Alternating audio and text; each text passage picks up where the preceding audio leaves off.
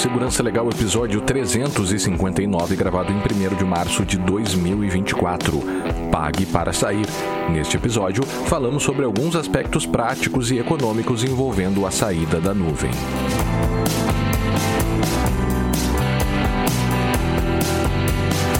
Segurança Legal, com Guilherme Goulart e Vinícius Serafim. Um oferecimento Brown Consultoria.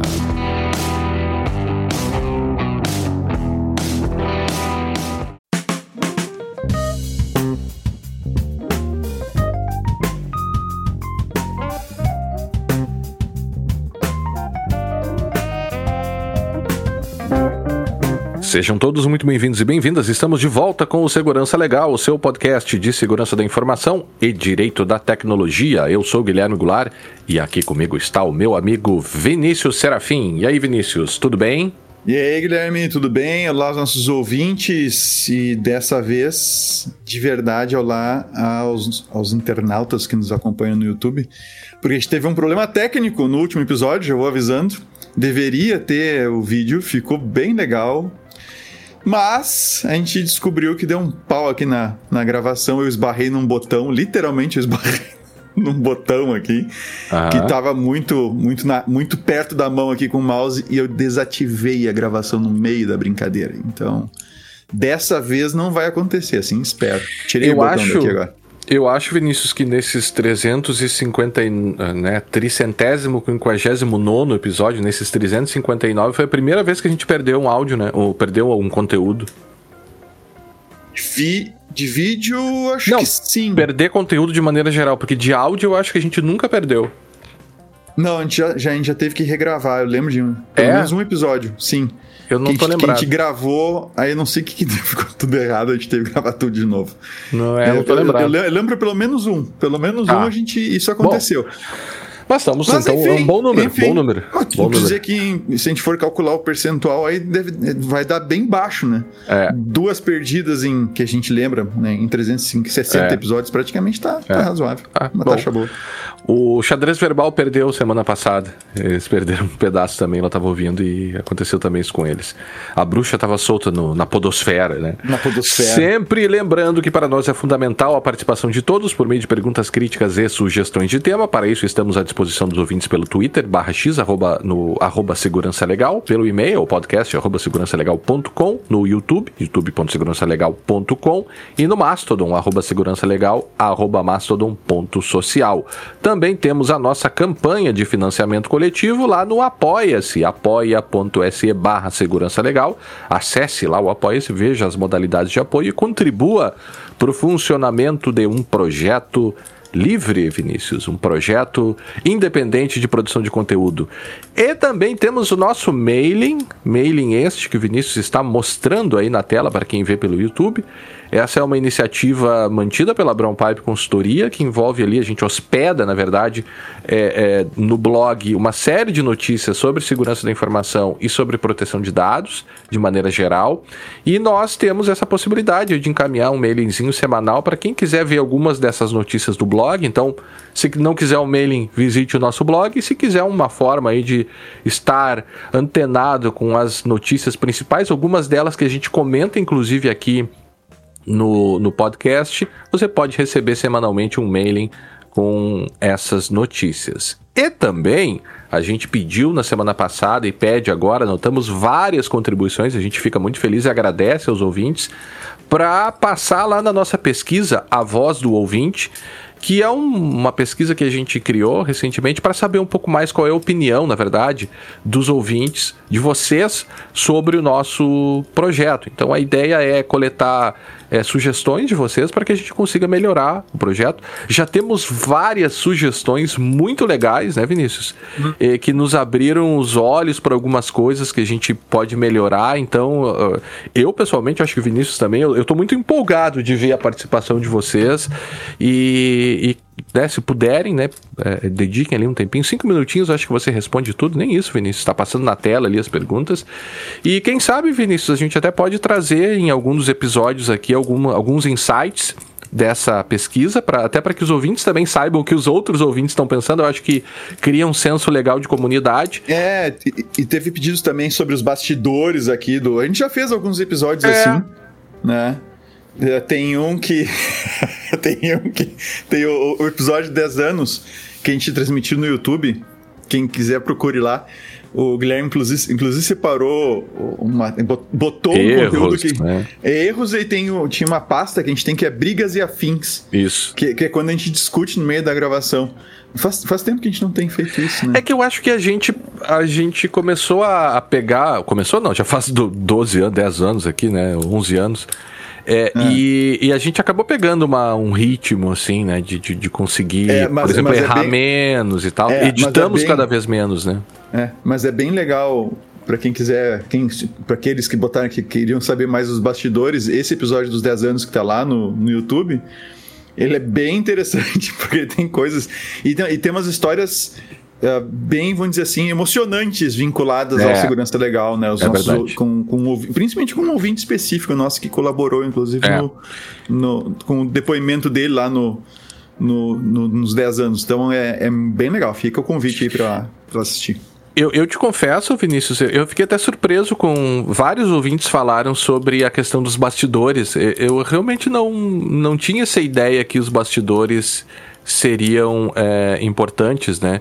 Então, é, fiquei, fiquei, achei interessante essa possibilidade aí, né? Bom, é, vamos ao nosso tema principal, Vinícius. Tivemos é, é- então essa. Oi, você ia dizer, ia dizer alguma não, coisa? Não, é, é, é que eu ia catar aqui no YouTube o vídeo do Segurança uh -huh. Legal pra botar aqui dos 10 anos, uh -huh. e sem querer eu vazei lá Pra quem, pra quem tá vendo no YouTube, vai ver lá que eu abri uma parte. Eu tenho o Edge aberto aqui para faz, pra fazer isso aqui que a gente tá fazendo, né? Pra jogar uhum. a, Eu não uso o navegador, que eu normalmente uso para as minhas coisas pessoais para mostrar aqui. Mas uhum. eu tava procurando o episódio que depois a gente coloca o, o tá. link também aqui. Tá. Bom, a ideia de hoje é, é a gente refletir um pouco sobre como nós estamos dependentes da nuvem é, e esse problema ele envolve várias questões econômicas, e aí já antecipo, nós não somos economistas, né, Vinícius? Mas assim, é, existem vários comentários e várias questões interessantes sobre como a ciência econômica é, interage com a dependência das pessoas a certos produtos e serviços. Isso vem sendo investigado há bastante tempo, inclusive um dos livros que a gente vai comentar aqui hoje, e que a gente comenta até com uma certa frequência, é o Information Rules, do Shapiro e do Varian, uhum. é, é, nos chamou bastante atenção quando a gente revisitou esse livro aqui, ele é um livro de 98, como as questões que ele coloca ali são ainda atuais para investigar essa relação de dependência, de maneira geral, que ocorre das pessoas com as, com as tecnologias e com o mercado digital, de maneira geral, com o mercado informacional, esse é um ponto. Mas a gente buscou especificar aqui é, o fato dessa dependência em relação a serviços de nuvem. Claro que a gente vai falar sobre vários temas aqui, inclusive alguma relação com o Banco Central que pode promover essa dependência ou não, ou essa complexidade. Nós vamos falar sobre lock-in costs e, e, e switch. É, é, lock-in costs e switch. É, é switching costs, né, me, me, é, me, corrigindo aqui, né? Switching costs e lock-in costs. Mas eu acho que o pontapé inicial, Vinícius, pode se dar com uma experiência pessoal com a história que, que deu origem. Teve, a história que deu origem. Na verdade, eu e o Vinícius nos envolvemos aqui eu já te passo a palavra, mas só para introduzir, né, numa questão do uso dos serviços do Google, da plataforma do Google que hospeda domínios, né, que seria o, a, a Google me fugiu o nome agora, Vinícius. Google Workspace, né? Works, Google Workspace. Workspace. É. Uhum. Produto esse que há, há, bastante tempo ele foi lançado pelo Google, permitia que você hospedasse, para quem não é, nem tem intimidade com esse tema, né? Permitia que você hospedasse o seu domínio lá, fazendo com que você tivesse os serviços do Google funcionando com um domínio pessoal, arroba, sei lá, fulanodigital.com.br funcionando dentro do, do Google. Isso foi gratuito por muito tempo e depois eles passaram com, a cobrar. Com um limite de 10 contas, se não estou enganado.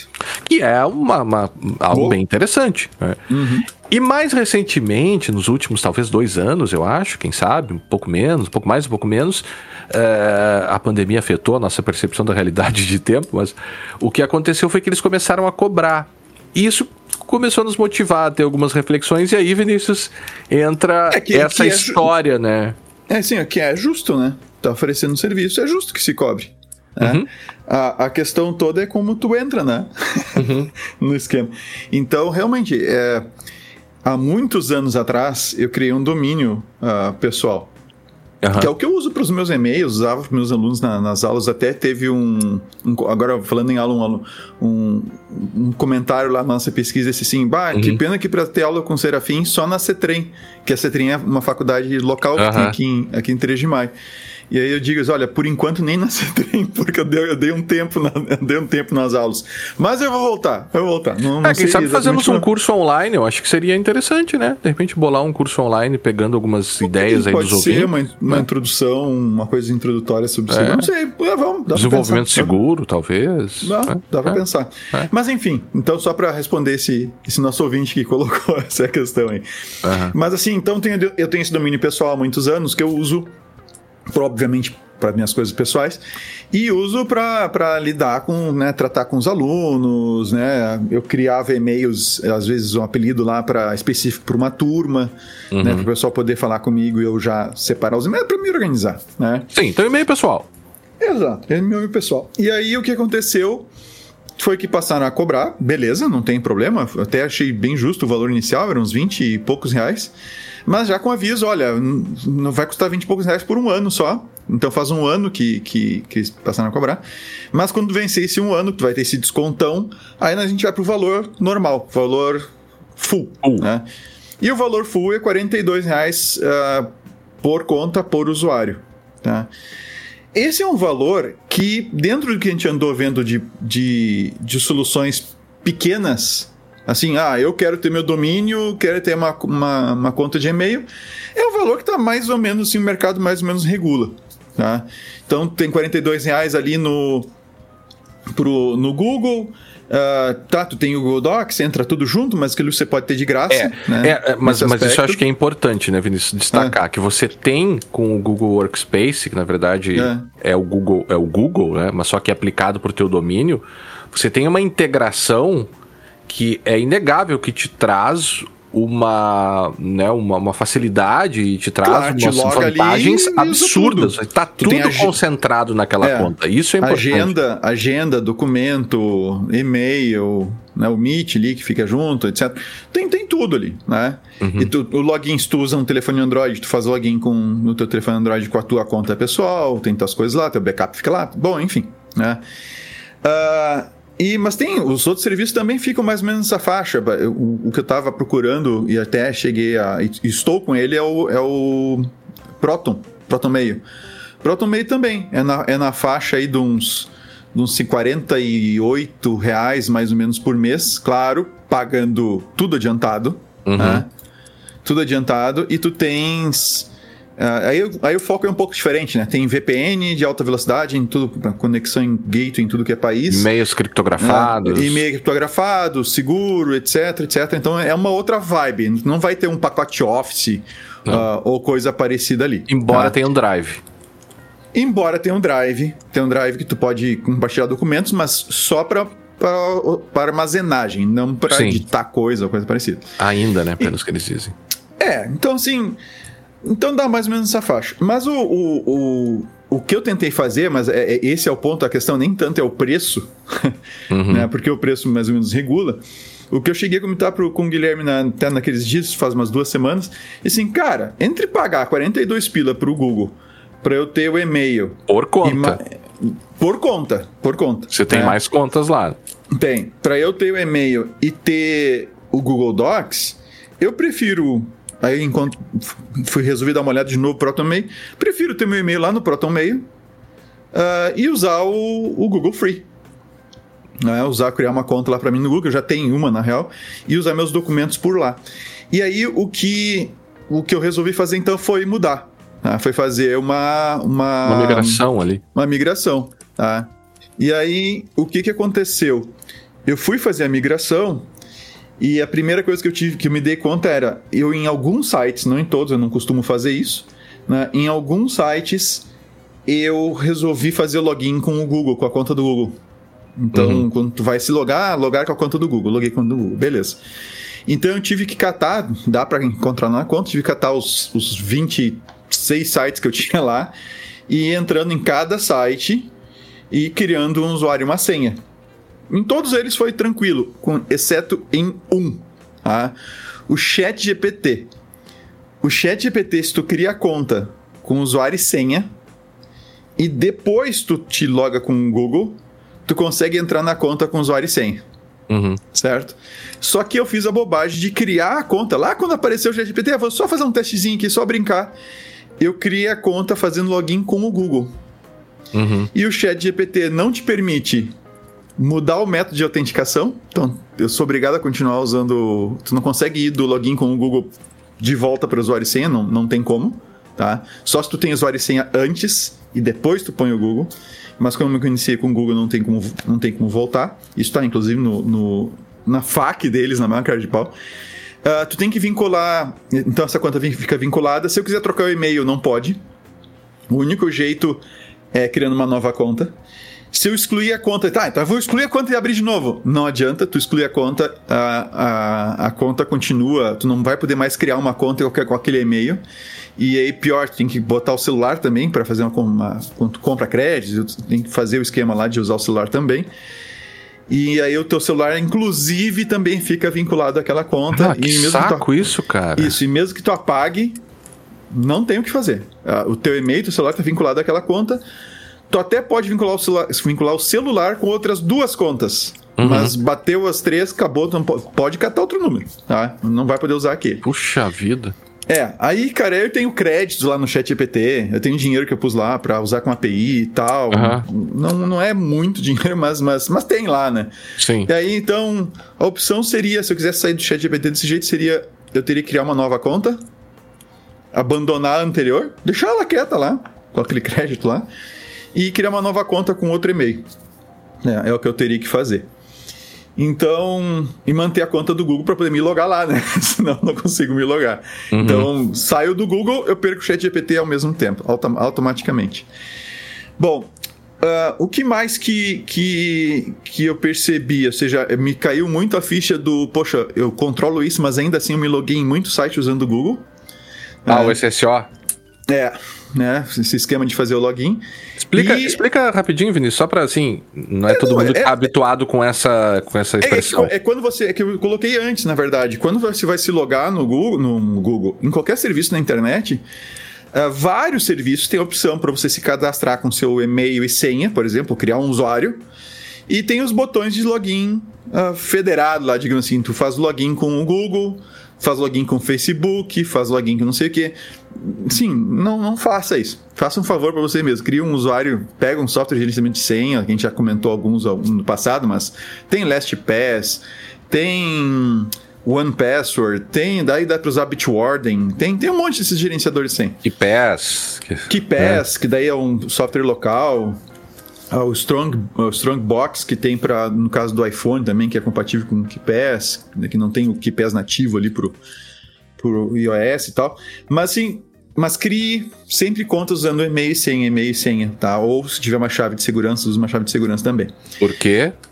Porque daí você não precisa ficar decorando senhas, né? E a chave você fica na tua mão. Tem, não, não, não. Eu digo, por que não usar o SSO do Google tá, para é, todas as a, coisas a, que você é, usa na internet? Tudo, e por alguma razão tu perder a tua conta do Google, tu querer trocar de serviço, tu não consegue mais entrar nesse serviço. Ah, Sem antes e, migrar ou desabilitar sim. um por um aquele que login. Que, eu, que foi o que eu fiz com os 26. Né? Então, com exceção do ChatGPT. Então, isso sim, isso foi bem chato, sabe? Foi bem chato de fazer. Então, isso aí, estamos falando de pessoa física, né, Guilherme? A gente não está falando, não é uma, não é uma, a gente tá falando de uma empresa. Pessoa física, eu lá com meu domínio e tal, que eu uso para entrar nos lugares. E, e, essa dificuldade de conseguir sair dali. O outro ponto foram os documentos do Google. É, eu ia já te pedir. Por uma razão estranha, assim, porque a primeira, quando eu falei pro Guilherme Bagner, esse negócio dos documentos do Google para tirar também uma droga. Ele disse: Não, mas uh, tu, tu, achou que eu tava falando que eles não queriam exportar em, em outros formatos. Né? Uhum. Uh, em formatos intercambiáveis que eu pudesse usar num Open Office uhum. no, ou, no, ou Microsoft, é. etc. Uh, mas o fato é que sim, ele exporta só nesses formatos. então, eu queria tirar os documentos de uma conta Do Google? Do Google, da minha conta dentro do meu domínio do Workspaces, passar os documentos para uma conta aberta do Google. Mas não ah. pode meramente compartilhar todos aqueles documentos com outra conta? Não rola, cara. Eu fiz de tudo para você estar tá me ouvindo aí, para não apanhar. Se quiser tentar, tenta, né? Uhum. Mas pra você estar tá me ouvindo aí, uh, eu tentei fazer desde o mais simples, coloca tudo numa pasta, compartilha a pasta com a conta free, vai na conta free e transfere propriedade de alguma maneira a partir da uhum. conta original, né? E não tem como, não dá para transferir a propriedade pra, do, dos documentos para uma conta de fora do domínio. Uhum. Uh, não. Se eu, na outra conta, na conta destino, conta free, fui tentar clicar lá e copiar os documentos, ele cria links. Uh, tentei usar o Drive, para quem pensar nessa opção também, tá? Que é uhum. o, o, sync lá do, do Drive do Google, que tu sincroniza os documentos na tua máquina local. Então eu, eu botei o sync, uh, fiz o sync com as duas contas e agora eu vou mover de uma conta para outra. Tá? Não rola, porque quando tu acessa, ele converte o arquivo. Uh, daí não, não, não funciona a, a cópia. E a minha última tentativa, e que é trabalhoso, depend, trabalhosa dependendo da quantidade de documentos que tu tens, é abrir documento por documento lá dentro do Google Drive. Viável. E salvar, criar uma, criar uma cópia. Aí tu cria uma cópia que pertence à nova conta. Uhum. Só que é um por um. Tá? Isso foi chato também. Isso foi muito chato. Tá. Mas então, assim. É, o absurdo é não conseguir exportar as coisas no formato do próprio Google para uma outra conta do próprio Google. Não, uhum. Parece que a coisa é meio feita de, ah, tu quer tirar daqui, beleza, mas tu vai tirar isso aí em PDF ou ODT ou, ou DocX, mas tu não vai tirar no formato original. Ah, então. Fora outras integrações que eventualmente um usuário mais avançado no, na, na planilhas, por exemplo, vai ter integrações entre planilhas sim, ele vai perder tudo Sim, se tu tiver uma planilha ali que tem, que mais, tem coisas que. mais inteligente, né? É que, é que tu, se tu usar uh, fórmulas e mesmo. Uh, eu, eu tinha ali uma é, há muito tempo atrás eu fiz umas para resolver nomes dentro de planilha uhum. e tal, que era uma coisa específica do Google, não vai funcionar, é. não vai funcionar em outro lugar. Então, claro, perderia isso também, né? Isso Sim. também. O que se... o ruim é esse monte de serviço tudo vinculado numa coisa só, né? Não consigo tirar, quero tirar só o e-mail daqui. É, esse é um ponto, eu acho. É, até você falou das contas ali, do, dos valores, né? É, claro que hoje na internet a gente encontra serviços que vendem aí contas é, corporativas por 3 reais por conta, né? Uhum. Mas nós estamos falando de coisas ali que não, que não chegam aos pés das funcionalidades que eventualmente a gente está procurando em serviços como esse, né? O, o uhum. Google, ele, o Google e Microsoft também, mas eu acho que mais o Google ele tem essa vantagem, essa desvantagem. É, é, são dois lados da mesma moeda. A possibilidade de você dentro desse ecossistema colocar praticamente a tua vida ali dentro, uhum. sem se esquecer que quem usa Android ainda precisa de uma conta Google e você pode utilizar a tua conta do Google Workspace no teu telefone, o que agora estamos vendo que parece ser um erro, um erro. Não porque, parece assim, uma boa ideia. Não parece uma boa ideia, por quê? Porque você falou sobre as coisas mais evidentes, mas olha a quantidade de serviços que o Google tem. O Google é dono do YouTube.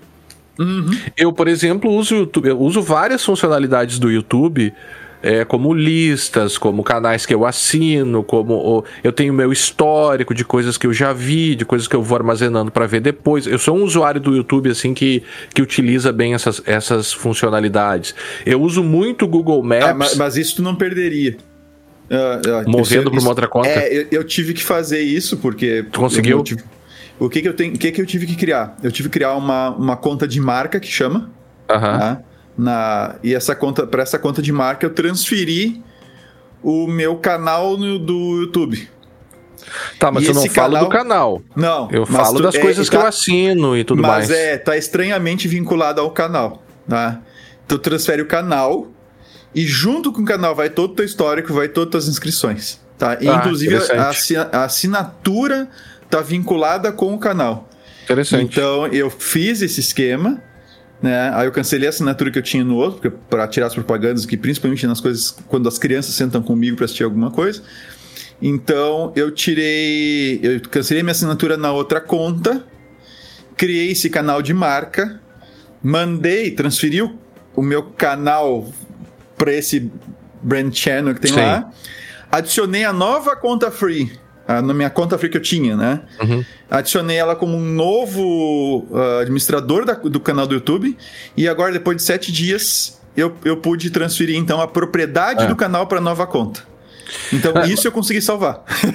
isso, mas, isso mas você percebe que é, é, eu acho que o, é claro que os detalhes são importantes para eventualmente quem quiser fazer isso, né? E de repente, se alguém tiver alguma dúvida aí sobre, sobre esse processo, todos quiserem nos mandar uma mensagem e a gente troca uma ideia, né? Mas acho que a coisa é mais conceitual mesmo, né? Eu acho que o problema. É que se quer abordar é conceitual, porque daí você fica dentro de um, de um ecossistema que ele é muito interessante quando a gente fala do Android, por exemplo. Eu dizia também Google Maps, por exemplo. O Google Maps tem uma série de funcionalidades que você vai criando listas de lugares que uhum. você foi, de lugares Sim. que você quer ir. Então tem algumas listas lá de lugar, por exemplo, lugares a evitar em Porto Alegre, restaurantes que eu quero visitar, ou seja, é, é um negócio legal ali, ó. Aperto ali, vou direto pro lugar quando eu entro do carro. Então, você cria um ecossistema que cria uma dependência das pessoas, da nuvem, aqui nós estamos falando de serviços de nuvem mais especializados, por isso que não vai se aplicar a um provedor aí que te oferece uma conta de e-mail por 3 reais por mês, mas só tem uma conta de e-mail. Nós estamos falando de serviços mais combinados, e é uma coisa que o, o Shapiro lá, ele até não previu, mas assim, muitas das, das recomendações e da, da descrição que ele faz do fenômeno, por incrível que pareça... de novo aí na, na tela. É, eles estão presentes até hoje mesmo que ele falou isso lá em 98, quando basicamente não existia nuvem, ou se existia era uma coisa muito. Não, não dá para dizer que não existia, né? Que, que, que, não existia na é, época. Nos termos então, de hoje, não. Não, definitivamente não. Definitivamente, definitivamente não. não. É. é tava na web lá, sei lá, 1.0, como gostam de falar, né? Então, uhum.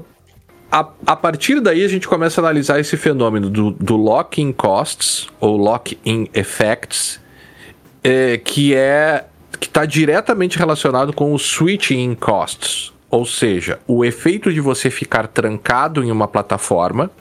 Aqui nós estamos falando de nuvem, mas isso se aplica a várias outras coisas. E o switching costs, ou seja, uh, perdão, o switching costs, né? Não é switch-in, é switching costs, que é o, o custo que você tem para sair daquela relação. Vamos falar de uma relação contratual, inclusive, que vai se aplicar a outras coisas também. Trad, uh, traduzindo isso, o, aquele livro do Eli Pariser, o Filter Bubble, que traduziram pro, no brasileiro foi o para o português foi o filtro bolha. Filtro bolha que é um pé, uma péssima tradução né mas, mas tudo bem. Não fi, é, filtro invisível. Filtro invisível. Filtro invisível foi, é, filtro invisível. é, foi a tradução do Eli Pariser né. E ele comenta a tradução que se fez eu achei interessante é, é a dinâmica do aprisionamento pro locking costs, dinâmica do aprisionamento, achei uma boa tradução para isso. E o que, que ele diz? Ele diz que essa dinâmica já era prevista na lei do, do Metcalfe, do, do é. Bob Metcalfe, que diz que a, a, a, a, utilidade de uma rede, isso tem a ver tudo também com, a, com, acho que um passo atrás aqui, tudo isso tem a ver com o efeito de rede de certas plataformas, ou seja, é, você, isso acontece muito com as redes sociais. É, o valor da rede social, o valor das tuas conexões numa rede social está diretamente ligado, e a utilidade daquilo também, está diretamente ligado com o efeito de rede que aquela rede social tem. O que significa dizer que se você está numa rede social que só tem eu e o Vinícius, né? Uma rede social uhum. só de nós dois. Não é, não, não, tem, claro, tem o nosso valor que a gente vai conversar, enfim, mas é diferente do valor quando eu tenho todos os meus amigos presentes naquela rede social. O que acontece com esses com essas ferramentas é muito uh, por, por muitas pessoas usarem o Gmail, que ainda entre aspas é gratuito, Claro que tem o efeito da venda de publicidade, tudo mais, é, monetização e é, e é, de dados. e é um dos melhores, tirando essa questão do, é um do aprisionamento. É um dos melhores serviços, mas veja, o efeito, o fato de ele ser gratuito, está diretamente relacionado ao fato de que hoje você não existe portabilidade de e-mail. O Shapiro fala muito sobre isso quando ele traz os exemplos lá dos anos 90, que ainda não existia, uh, como existe hoje, a portabilidade numérica de telefones celulares. Uhum. Então, quando não existia portabilidade numérica, você tinha um, um locking effect de não sair da tua operadora porque você ficava, né, mudar de número, número, te uhum. traz um switching cost absurdo. Você vai ter que mudar o teu telefone em todos os lugares que você tem, vai ter que avisar todos os teus amigos, é um negócio horrível. Vem a portabilidade numérica, hoje é algo já acho que em todos os países, enfim, mas, uhum. mas aqui no Brasil, pelo menos, é, é algo, uma realidade, sei lá, bem já estabelecida. Você praticamente quebra o switching cost. Porque uhum. você tem a portabilidade. Ou seja, a portabilidade é um efeito para você migrar, eh, você, você lutar contra, contra o locking effect e contra o switch switching costs. Então, isso é um, uma questão interessante e eu já antecipo algumas formas de resolver. Só que há portabilidades e há portabilidades. Você tem essa experiência que eu até comecei a ver um pouco disso também, mas o Vinícius teve. É uma portabilidade meio de mentirinha. Você exporta, mas não exporta direito. Você exporta uhum. os documentos, mas eles saem todos desformatados. Você exporta, mas você perde funcionalidades. Essas coisas todas são pensadas, essa dinâmica do aprisionamento. Então é o que o Metcalfe dizia, é que a lei diz que a utilidade de uma rede aumenta cada vez mais rápido sempre que acrescentamos uma nova pessoa. Claro, se todos os teus amigos usam o Google, é muito fácil compartilhar e editar documentos com ele. Claro. É, conversa essa, e aí a interoperabilidade ou a falta da interoperabilidade aí está diretamente ligada ao aumento dos switching costs também. Ora, por que, que Google não conversa com Microsoft na sua nuvem de documentos? Porque. É, na, na, real, por que, que a gente não consegue mudar de aplicação e manter o documento intacto, né? Uhum. Né? Tecnicamente Porque... é a coisa mais simples do mundo, sim, é a interoperabilidade. Sim. sim. Só que do base... ponto mas do ponto de vista econômico eles não querem fazer isso. Então, dizia ainda o Metcalf, um aparelho de fax não tem muita utilidade se não conhecemos nenhuma outra pessoa que o possua. Lembrando, ele tá. Isso foi escrito em 98, tá, pessoal? é, quem não sabe o que é um fax, tá? É uma, é uma, é uma xerocadora por telefone. é uma máquina de cópia de documento é. por telefone. Mas é. dizia ele: mas se todos os nossos colegas de trabalho tiverem um fax, quem não fizer parte do grupo estará em grande desvantagem. O aprisionamento é o lado obscuro da lei de Metcalfe. O Facebook é útil, em grande medida, porque todos participam dele. Perdão, não, isso não foi escrito em 98. Isso aqui é o Eli Pariser que escreveu no Filter Bolha, não é o, não é o Shapiro. Desculpa, pessoal, me, me equivoquei nas referências que a gente colocou. Mas enfim, o aprisionamento é o lado obscuro da lei de McAuliffe, diz agora o Pariser. O Facebook é útil em grande medida porque todos participam dele. Seus gerenciadores teriam de ser muito incompetentes para não se aproveitar desse fato básico. Quanto mais aprisionados estiverem os usuários, mais fácil será convencê-los a se conectar às suas contas. Pois bem, então nós temos algo que já é pensado pela indústria. Eles sabem que o quanto mais as pessoas utilizarem os seus serviços, mais aumentam os switching costs. Quanto mais pessoas usarem o seu, o seu ecossistema, mais valor essa rede passa a ter e mais difícil fica as pessoas saírem dela. Bom, Aí vem o Shapiro, Vinícius, e vai me interrompendo aí se, sempre que tu quiser, tá? Se eu, se eu seguir falando. Tá, tá mudo, Vinícius, não tô te ouvindo. Ah, não. Eu digo, é. vai, vai, falando que depois eu quero, eu quero encaixar o Banco Central nessa história. Tá, beleza. vem o Shapiro. Em 98 ele já falava sobre isso e ele traz alguns exemplos muito interessantes de switching costs de maneira geral a, a, a, você ter todas as músicas que você gosta em LPs e depois ter que mudar para CD. Essa foi uma coisa que talvez alguns dos nossos ouvintes não tenham ouvido, né? e talvez com o streaming perdeu completamente a importância, uhum. mas isso é um switching cost, ou seja, qual o custo que você vai ter de passar? Você é um, né, um cara que gosta de música, tem lá centenas de LPs, tinha lá, é, mudar para isso. Hoje a gente até tem outros efeitos. Eu tenho alguns amigos que ainda ficam ouvindo LPs e tal, e mantiveram toda a sua, a sua uh, discoteca lá e, e, ainda ou escutam aqueles discos. Eu tenho um amigo que, que escuta isso. Ou ainda aqueles mais evidentes que a, a gente vê ainda até hoje, esse sim. Trocar de Mac para PC ou vice-versa. Uhum. Você tem um ecossistema ali de é, compatibilidade ou incompatibilidade de documentos, softwares que você vai ter num não vai ter no outro. A mesma coisa vale ainda para telefones celulares, que lá em 98 não existia smartphones, mas isso vale também. Os switching costs da operadora, que eu já comentei aqui, que é, foi resolvido ou muito abrandado pela portabilidade. Só que o que, que as empresas ainda têm a seu favor? Contratos de longa duração.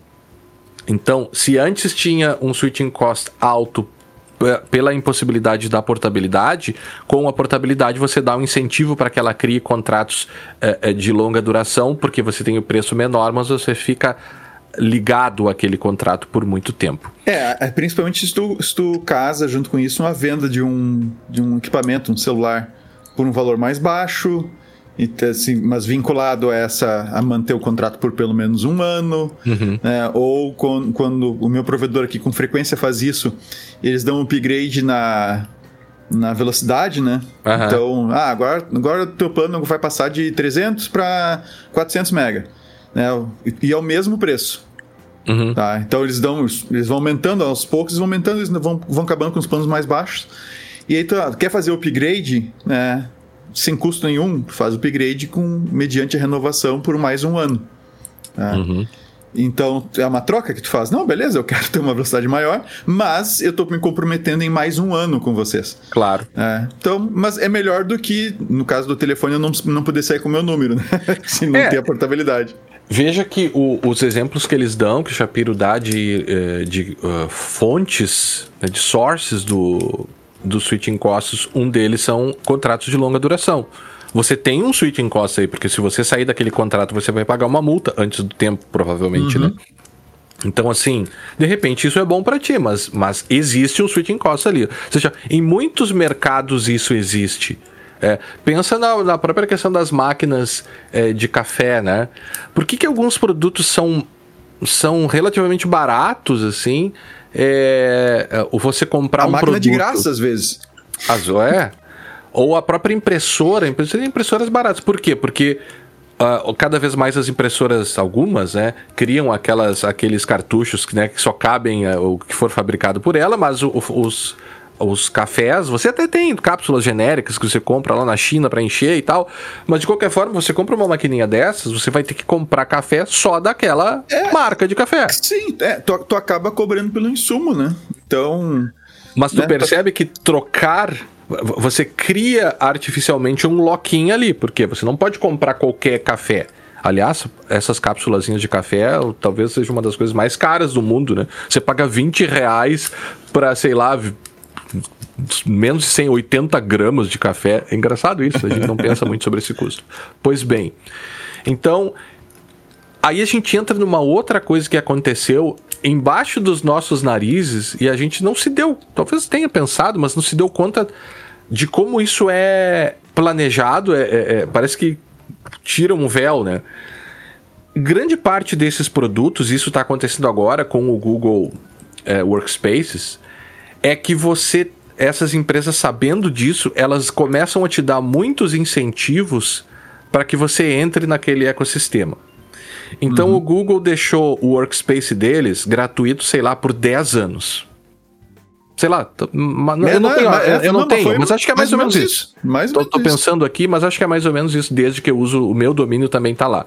Então fica, fica pensando, qual o grau de dependência que uma pessoa pode ter ao usar uma conta sua do Workspace para manter todos os seus e-mails, que se liga com o Google Docs, você encher aquele negócio de documentos, escrever com outras pessoas lá, você tem a sua agenda, que até é fácil de exportar, mas ela fica conectada com o e-mail, você tem tarefas que você dispara o e-mail da tarefa, você tem a conta do YouTube e todos aqueles outros serviços. Se alguém tiver dúvida, entre lá no Google e veja a lista, que é enorme. Tem coisas até que a gente nem usa, mas estão lá disponíveis para ti.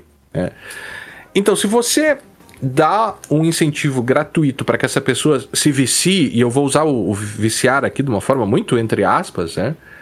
É, ele sabe que vai chegar um momento que o teu switching costs vai ser muito alto, ou talvez uhum. até seja impossível sair daquela plataforma para certas pessoas, e aí ele começa a cobrar.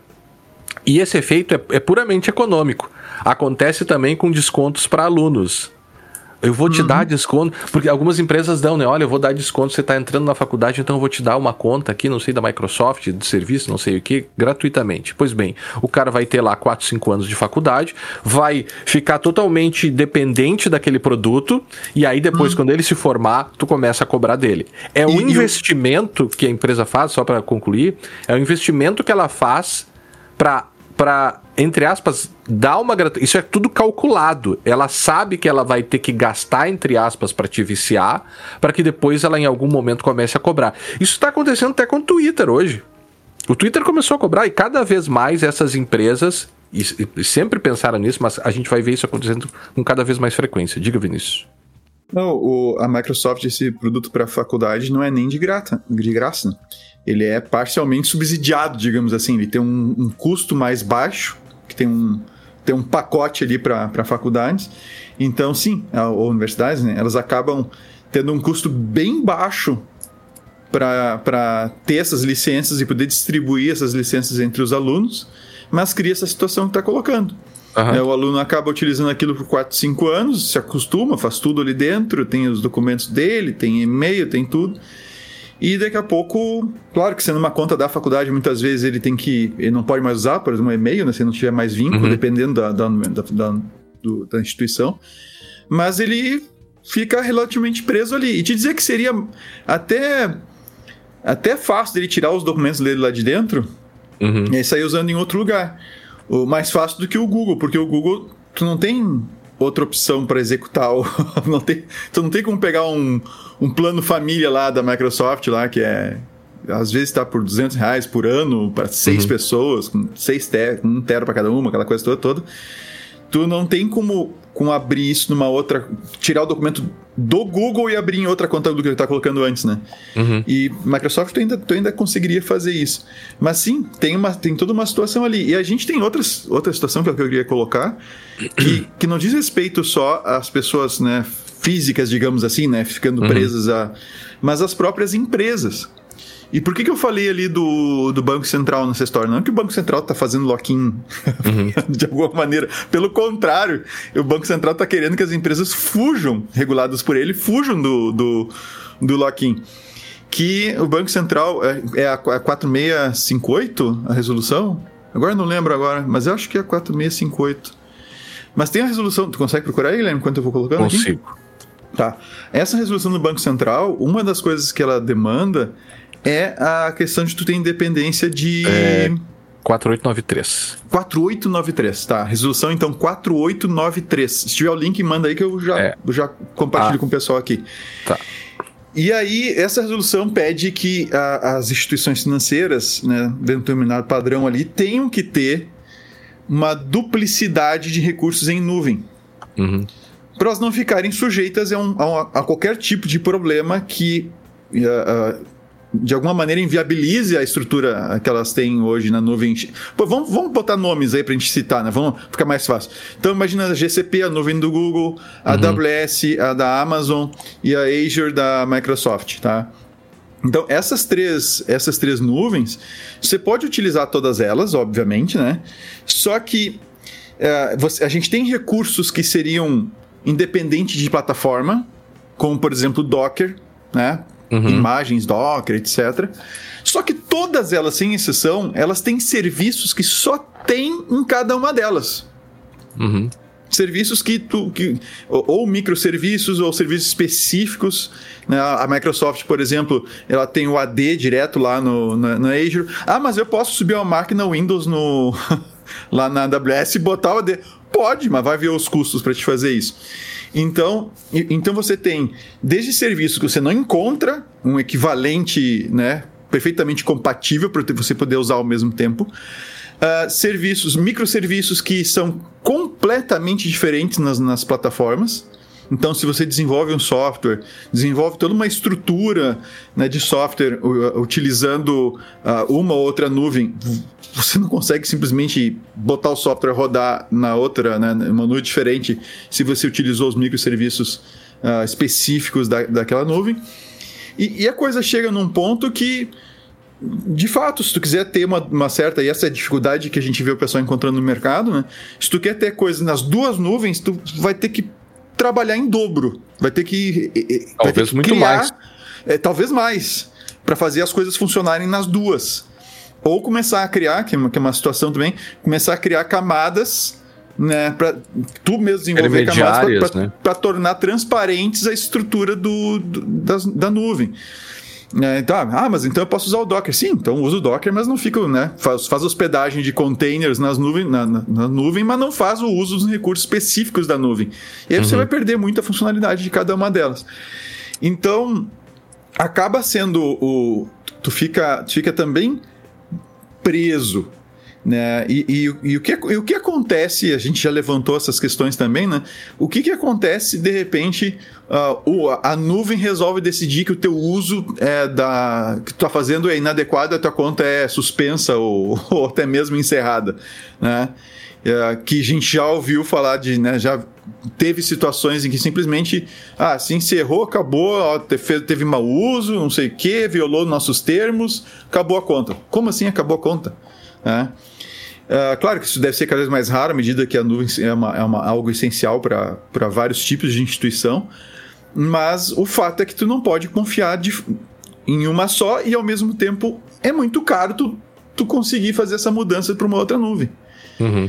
Então, se antes tu ficava preso no sistema operacional, né, tu, tu montava toda uma estrutura baseada num determinado sistema operacional, agora tu fica também preso, eu diria, é, numa nuvem específica. E fazer é. essa migração é. Aí sim, boa, boa sorte. É. E o que mostra que tu tem efeitos ocorrendo tanto no mundo no pessoal quanto no mundo corporativo. Isso também é muito os exemplos que o Shapiro dão é, vão até, sei lá, lock-in costs da é, indústria de armas. É, é, é, um, é um efeito econômico, acho que é uma falha econômica, daria para te dizer, com toda a questão que eu não sou econo, economista, de repente estou usando até alguns termos incorretos aqui, mas assim, uma falha de mercado, se, digamos se, assim. Se tiver algum economista nos ouvindo, pode xingar depois. Claro, claro. É, inclusive lá no, no, nossa pesquisa do ouvinte, eu esqueci de dizer, mas ela é anônima, então se você quiser nos xingar, entra lá, ah, que sim, a gente sim, não sim. tem acesso a nada. É um formulário do Google lá que você responde anonimamente, não precisa se logar. É Google? Nada. É, Migra é aí pro. Migra para a Microsoft. É, então. É, essas causas, essas fontes do switching costs, é, a gente até comentou algumas. O Vinícius colocou outras aqui em relação à, à nuvem corporativa, usado por empresas, né? Por uhum. exemplo, primeiro é fidelidades contratuais que a gente já viu, ou seja, você pode ficar preso em uma relação jurídica, contratual, digamos assim, por meio de uma cláusula que te obriga a ficar tanto tempo lá. Claro que aí é, é mais fácil de você ver qual é o teu switching costs. Né? Se eu tenho uma se eu tenho um serviço qualquer que eu estou preso por uma cláusula de fidelidade contratual, eu tenho uma multa, o meu switching cost vai ser pagar a multa. Né? Se é, for algo simples, Agora, se for uma nuvem e tal, eu tenho outro switching costs. Esse é o ponto. O switching costs que a gente fala aqui não é somente uma questão de preço. A gente está falando de custos de uma maneira muito mais ampla. Eu até posso ter um serviço que é muito mais barato do que o Google, vamos imaginar. Só que o uhum. meu custo talvez manual e de tempo de mudar tudo isso, de migrar tudo isso, pode ser até impossível de eu arcar. Imagina, eu tenho dou aula, trabalho na Brown Pipe, tenho minha casa, enfim, né? Então talvez eu não consiga tempo hábil para fazer todo esse esse é, essa mudança, essa migração, assim como você, né? Entre né, casa, família e tudo mais, né? Então Sim, esses é, custos também se incluem. É, e, e, tem alguns switching costs que são meio, meio descarados, eu diria, cara que é quando, quando se trata de compra de licença de software, assim, em bulk, assim, em uhum. uma certa quantidade. Porque o que, que, acontece? Tu tem, a, tem as empresas que fornecem o software, as, as donas dos softwares, Microsoft, por exemplo, por exemplo, tá? e tu tem os representantes, as pessoas, as empresas que vendem esses softwares, tá? E, e, e é uma coisa muito interessante porque uma coisa é quando você vai negociar um produto qualquer e ele sairia, vamos supor, ele sairia por 5 mil e tu consegue por 4,500. Consegue até por 3. tá? Uhum. Já começa a ficar meio. Tá. Tudo bem. Agora, quando o mesmo produto tu pode ir comp comprar ele por 5 ou comprar por mil, o mesmíssimo produto, só porque se tu tro não trocar o vendedor, é, é, que aí varia, tá? Às vezes, se tu não troca o vendedor, tu consegue de 5 mil, tu paga mil só uhum. para as licenças. Uhum. E às vezes o contrário, às vezes tu, o vendedor que tu tá, ele não tem condições de te dar mais desconto. Uhum. Mas, se tu encerrar o, a contratação com ele e contratar com a outra empresa, não sei o que, que também está vendendo no mesmo lugar, dos mesmos, ela te vende por mil. Uhum. Tá? E depois. As mesmas licenças. As mesmas licenças. Dois anos depois acontece a mesma coisa, troca... só que troca o fornecedor. Cara, e, e, é muito engraçado, eu comentava sobre isso até com, com um conhecido meu ontem. Os caras, não raro, te tratam como se estivesse fazendo um favor em te vender as licenças. Não raro. Então, assim, quem já teve que negociar a licença aí, quem já acompanhou isso, sabe do que eu tô falando. Uhum. Então, assim, não raro, parece que estão te fazendo um favor. E no final das contas, essa tua coisa de, cara, não tô gostando desse meu fornecedor, eu quero trocar. Ah, mas se eu trocar, eu vou pagar 5, não vou pagar mil. Uhum. Né? Então eu não vou trocar. Seria o mesmo produto, mas eu não vou trocar porque existe uma, uma política lá da empresa que que milagrosamente faz com que 4 mil reais, né, desses 5, não é. sejam mais tão importantes para fazer o renovar o, o, o, o contrato. Então, e, isso assusta. E eu já vi, é, a gente já viu na nossa, na nossa vivência aí no mercado, é, eu já vi negociações que, que a, vontade, assim, se alguém fizesse isso comigo pessoalmente, né? Claro que eu fico feliz pelo desconto, mas tu vai ficar desconfiado do cara pro resto da vida, assim, de uma empresa estava comprando lá um monte de servidor da empresa X. Tá? A empresa X, não, olha, vai custar um milhão. Tá? Esse então não quero. Ah, a gente faz por 500.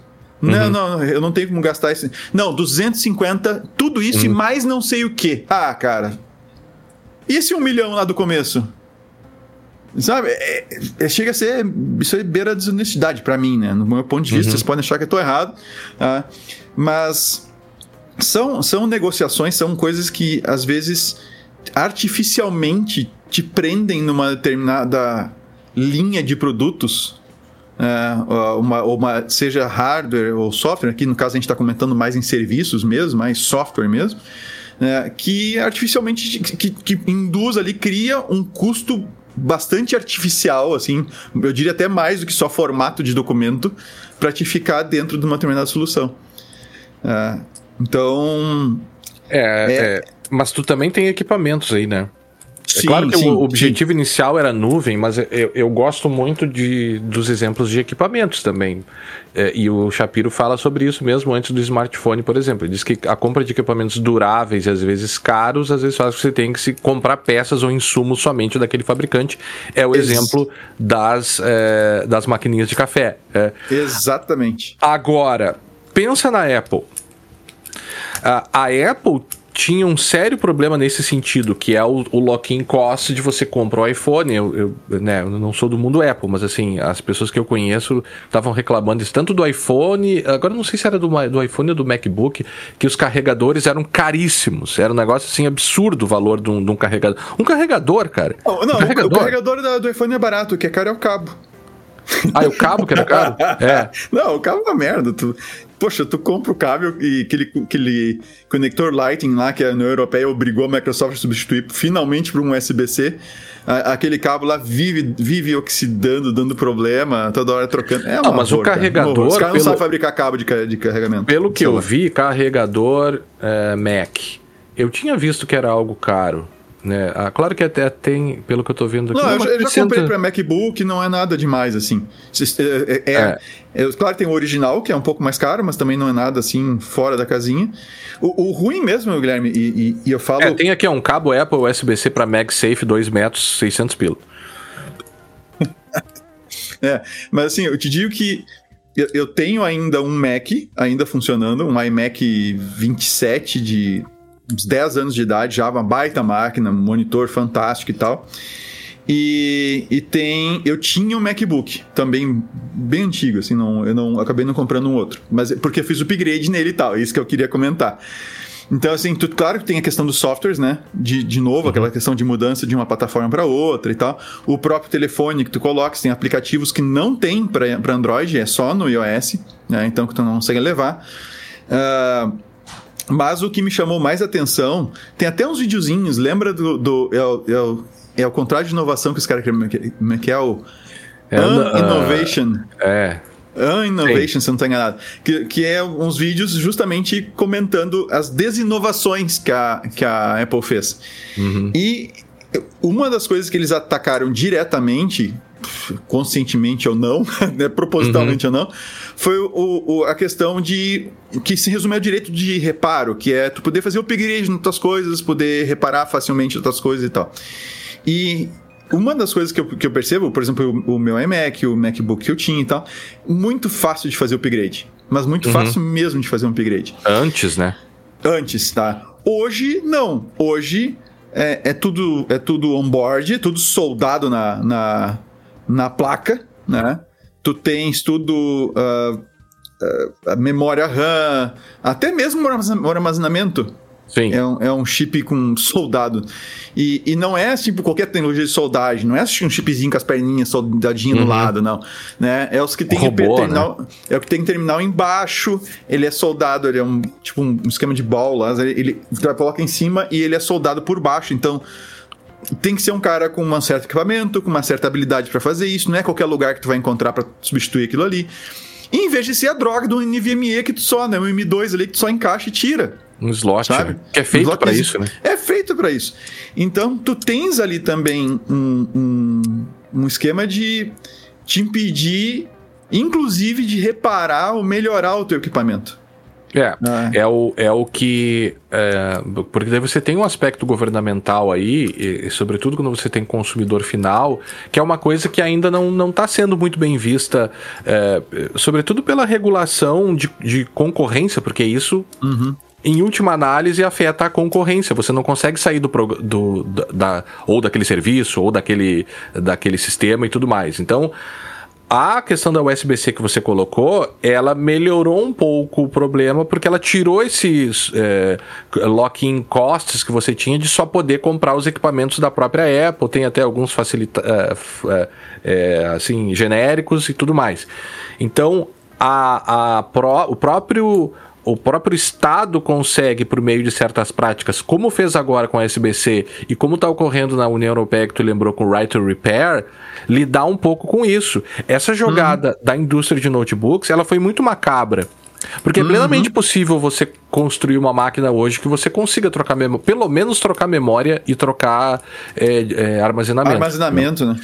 Outra coisa, seguindo, treinamentos específicos para certas marcas que lidam um pouco com a questão uh, da nuvem, ou seja, você tem uma equipe de TI treinada para lidar com a nuvem X. Bom, você vai migrar com a nuvem Y, a, o problema do treinamento e de eventuais né, aprendizados que você precisa ter para lidar com aquele novo produto é um switching costs também. Uhum. É, incompatibilidades artificialmente criadas. Hoje a gente está num, num cenário de, de possibilidades em que a compatibilidade entre sistemas ela é algo muito muito não, mas é relativamente simples de ser feito em muitos casos. A questão é que as, as empresas elas não querem fazer isso justamente para artificialmente criar esse switching costs, fechando a sua plataforma para conversar, ou seja, para a questão da interoperabilidade. É, basicamente, Vinícius, então, é, para ir finalizando, as empresas sabem disso. Uh, em geral, isso é feito por empresas que têm um mono ou um oligopólio, Google, por exemplo, é planejado deixar grátis, é planejado oferecer serviços para alunos para criar esse, esse efeito de dependência para que depois ele não consiga. Há faculdades, inclusive, que dão e-mails gratuitos, entre aspas, da Microsoft. O hum, aluno só sim, consegue logar. Sim. O aluno só consegue logar no sistema corporativo com o e-mail da Microsoft que ela deu. Ou seja, você tem um problema concorrencial e até de proteção do as consumidor. Licenças, as licenças de estudantes, né, Guilherme? Sim, sim. As, essas licenças, assim, que o próprio estudante consegue independente da universidade, mas pelo vínculo com a universidade, ele consegue certas licenças também. É. E, e ainda tem uh, o fato, no final das contas, que pessoas e organizações subestimam o switching costs do uso de serviços gratuitos. E, sobretudo, uhum. aqui estamos falando de serviços de nuvem. E eu acho que essa é a grande mensagem, tanto para os gestores quanto para as pessoas. A gente tem que conseguir prever que, mesmo serviços gratuitos, vão criar uma certa dependência e que pode ser muito difícil sair deles, sobretudo quando você coloca incompatibilidades artificiais. É. A própria ENISA aponta num dos documentos, o Cloud Computing Benefits, Risks and Recommendations for Information Security, eles apontam que o locking cost é um risco de segurança da informação, é um risco de segurança organizacional de uhum. probabilidade alta de ocorrer e de impacto médio. a probabilidade alta de ocorrer é boa. Claro. É mesmo. Veja, claro. é um problema de segurança também. Sim. É um problema de concorrência, é um problema de direito do consumidor, é um problema de proteção de dados. Você quer migrar para um serviço privacy friendly? Você, você vai conseguir, claro mas você vai ter que abrir mão de muita coisa e você vai ter que deixar para trás um certo passado, porque Sim. não há uma portabilidade eficiente e regulada. Portabilidade de dados pessoais, que são os nossos dados que estão lá, são um problema de, de, dados pessoais, de tratamento de dados pessoais. Ou seja, uhum. é, é, é seria um outro, um possível outro domínio aí. Claro, a gente tem aquela coisa da privacidade versus conveniência que a gente já falou aqui várias vezes, mas ainda fica essa ideia. As pessoas não, não pensam, por exemplo, que o login SSO lá, o, o não é SSO, é o o login do Google, como é o nome? É, não, login do SSO. Google. É, é, o login, login aquele, é. É, para você, se você se dá conta depois que você fechou sua conta, você perde o acesso a essas contas virtualmente para sempre, era. né? Então, eu acho que basicamente é, seria isso, né? algumas saídas é essa conscientização, é software livre, é plataformas abertas, é interoperabilidade, é portabilidade eficiente e controle concorrencial é, a, os governos precisam se dar conta que nós temos um problema de concorrência que está prejudicando o direito do consumidor. Claro, as plataformas são maravilhosas, a gente não está discutindo, né? Óbvio que é útil, por isso que a gente está viciado e, e fechado e nelas. Usa e usa, usa óbvio, né? né? Mas a gente precisa caminhar para uma uh, para um aspecto concorrencial aí de você permitir meios de portabilidade eficiente e de migração eficiente e é. facilitada, sobretudo para a pessoa comum. As empresas estão mais preparadas e todo mundo precisa saber os custos disso. É, e uma coisa interessante para quem já fez a cadeira de redes, principalmente aí na, em, no, na, na graduação, é, deve ter deve lembrar do, da pilha de protocolos TCP/IP, né, ou as camadas TCP/IP, e tinha também tem também o modelo tal modelo ISO, OSI da ISO, uhum. Tá? Uhum. que é o, é o, Open Systems Inter Interconnection, se eu não estou enganado. Tá? O OSI, que OSI. é da ISO. Uhum. E o OSI, ele traz uh, uh, as camadas iniciais ali que, que meio que coincidem com as camadas TCP/IP, tu tem em nível de físico, em nível físico enlace, no CP, TCP é considera mais ou menos uma coisa só, enlace físico. Aí tu tem rede, aí tu tem transporte e aí tu tem aplicação. E a ideia, para que que se fez isso, né? Para que que se criou esse modelo e dessa, essa, esse simplificado ali do TCP/IP? É justamente para te ter interoperabilidade de comunicação, porque cada, cada empresa tinha sua rede. Uhum. Tinha, tinha o seu padrão uh, físico de placas de rede, de protocolo de comunicação, cabeamento, uh, cada um tinha o seu. Tá? Uhum. Então tu ia fazer uma rede de computadores, tu tinha que escolher qual a rede tu achava melhor. Eu não sei uhum. se alguém lembra, mas existia a rede Novel também, não sei se Eu alguém lembro, lembra sim, claro. Tá? Sim. Uh, Novel, as Token Ring da vida, e, enfim, tá? Mas não usava. Mas, mas... Novel usava TCP ou não? Depois sim. A Novel tinha um protocolo próprio. Ah, Lantastic, cara. Nossa senhora. Mas aí tu vê que isso é, um, é, um é uma tentativa tá. de aprisionar o usuário, tá. né? É, mas deixa eu. Sim, houve essa tentativa. E aí a coisa se, se viram: olha, a gente vai ter que interconectar, não adianta, a gente precisa claro. de um protocolo comum para todo mundo falar, senão não, claro. não vai rolar. Tá? E, e aí é, aí se implementou, então, vem o TCP/IP se torna o protocolo de fato para essa interconexão de computadores. Então hoje tudo é TCP/IP, né? Uh, claro que tem algumas coisas bem específicas em protocolos muito específicos, em ambientes bem específicos, mas em geral, que a gente fala de internet, a gente fala de uma rede residencial, uma rede numa claro. empresa e tal, é TCP/IP.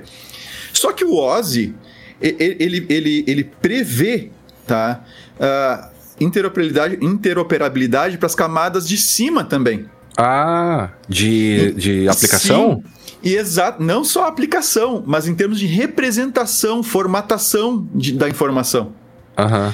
Se aquilo ali fosse seguido à risca, tá? Se, se a ideia do, né, do, do, do OAS da ISO fosse seguido à risca, você vai ver lá que a gente deveria ter um padrão de documento de texto, por exemplo, Uhum. que deveria funcionar exatamente igual, assim como o TCP/IP funciona no Linux, funciona no Windows, funciona no Mac, tudo fun- funciona. As máquinas se comunicam, elas trocam Uhum. dados, porque todo mundo concordou com aquele padrão. Então, se, ti- se tivesse a mesma coisa na camada lá de cima de apresentação, tem agora esqueci as outras camadas, mas é a, a- a- deixa eu catar aqui, eu tô com o navegador Ah, é aqui. até sim, claro. É, aqui, ó, ó, as da ISO. Eu, eu vou apanhar que nós estamos Transport, passando. Session, né? Presentation e Application. Isso, é o Presentation e e, e Application. Tá, mas é os dois que eu estava citando. Tá. Então, ele tem as duas camadas bem de cima, a, a sétima e a sexta, né? Que vem, a- vem logo embaixo a, a sexta. É a, apresen- é a apresentação, então é, é a parte como tu formata um documento, como é que tu representa um documento. Tá? Uhum. E depois a aplicação que implementa aquilo. Então, se nós tivéssemos isso levado a sério, seria equivalente a nós termos HTML hoje os navegadores. A aplicação muda. Edge, Chrome, Firefox, Brave, que é Chrome, né? Safari e por aí vai. Netscape. Não brincando. Netscape. Não importa o navegador que tu pega, tu vai ver, tu deve ver a página HTML sempre do mesmo jeito.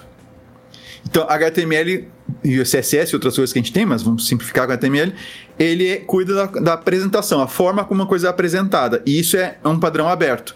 E quem quer implementar as aplicações, implementa e, e interpreta aquele padrão dentro das, das restrições dele. Agora, tu imagina a mesma coisa se a gente tivesse para editor de texto. Aham. Ah, ou para planilha, ou para apresentações. Ah, literalmente apresentações, né? Para fazer montar os slides, aquela coisa toda. Se tu tivesse a mesma preocupação com esses caras, tu teria uma forma de representar isso, Claro. tá? Esse- e isso seria perfeitamente compatível, não essa compatibilidade mentirosa que a gente tem aí. essa, essa, essa bobagem que a gente tem aí de que a gente abre o documento, sai, desformata tudo, numeração, sumário, vai tudo pro beleléu. Né? Ah, mas dá para usar latex. Se você tem tempo para aprender e para usar latex, siga, segue a vida, perfeito. Agora, como é que você vai querer que todos os usuários utilizem latex para aí? Quem não sabe o que é, procure. Né? Porque você vai E achar. não tem a é- ver com borracha, né? não tem a ver com borracha. Não tem a ver com com borracha. luva de latex. Com- não, não, Outras não, coisas não. de latex. Não, pneu, etc. Mas, não, pneu não tem nada a ver com latex, eu acho. É. Bom, mas o que acontece então é que propositalmente a gente não tem um padrão aberto para essas coisas que todo mundo respeite. tá? Porque daí tu mata o Loquim, né? Que- exato, tu vai matar o login. Vai, quer dizer que então eu posso pegar o meu documento, tirar lá da nuvem da Microsoft, o mesmo documento, largar Aham. no Google e não perder nada de formatação, manter numeração, sumário, etc. Nossa, a minha planilha é aquela que eu fiz no Google, no Excel, não Aham. importa, mas que eu enchi de fórmulas. Que é quase um sistema, o pessoal às vezes diz, ah, eu tenho um programinha feito em Excel, às vezes de tão av- avançado que o pessoal acaba fazendo as coisas no, no- no Excel ou no Google, e quer dizer que eu posso pegar isso e passar então para um pro documento lá do, do da Apple e não, e não vou perder nada. Opa! Mas não, não é isso que a gente tem. Tu perde tudo. Né? Tudo no sentido de fórmula, ah, se não for as simples, se for uma coisa mais complexa, se foi. É, ma- É. mas só, só, só uma observação, né? É, é que tu tem.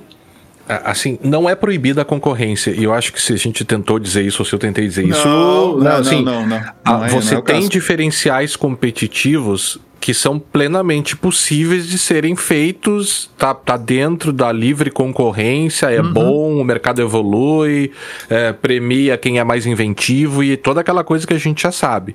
Só que é, é- também não é nem tanto ao céu nem tanto à terra, né?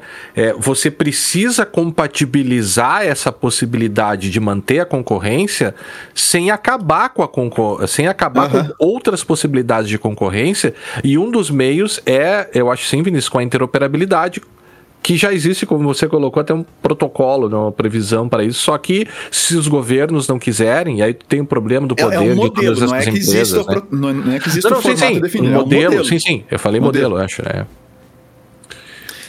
Cara, eu, eu só tenho uma coisa pra dizer, ainda bem que não é café hoje. Aham. né? A- Ou, apesar de não ser café, e- eu vou tomar um café frio. Porque já é meio-dia e 25 Vamos lá, vamos lá. e, eu vou apanhar aqui em casa. Com certeza minha esposa vai me servir É? um café frio agora depois do almoço. Sem dúvida. Va- vamos Ela lá, Não vai, ela não vai me perdoar por. Mas foi por uma boa causa, Sim, por os, acabou os ouvintes. trazendo é, umas coisinhas a mais aqui no final. é. Né, mas é isso aí, cara. Eu acho que ah, vale a pena, né, você que chegou até aqui, ouviu a gente ou, ou nos assistiu aí no YouTube. É, é, é bom pensar bem, avaliar bem. Não é que não, não deva usar os produtos, mas usar consciente desse, desse- desses custos. custos. envolvidos aí depois para eventualmente sair deles e eventuais prejuízos de perder coisas que talvez você depois não vai poder recuperar, como a minha conta no Chat GPT, que eu não posso desassociar de uma- da minha conta no Google com o meu domínio personalizado. Ótimo, né? Parabéns. Obrigado, Chat GPT. Café frio pro chat GPT. Embora É. hoje não seja café, mas sei. vamos dar um café É. frio pro. É, café né, frio pro chat GPT excepcionalmente aqui. É, é, acho que esqueceram de usar a inteligência artificial para definir quais são os quais eram os critérios para a criação de conta no coisa. Acho que acho Ah, que a IA daria essa É um essa bom dica. indicativo para a organização de como esse serviço funciona. Mas enfim, Né, enfim, tema para outro episódio. Agradecemos a todos aqueles e aquelas que nos acompanharam até aqui. Nos veremos no próximo episódio do podcast Segurança Legal. Até a próxima! Até a próxima.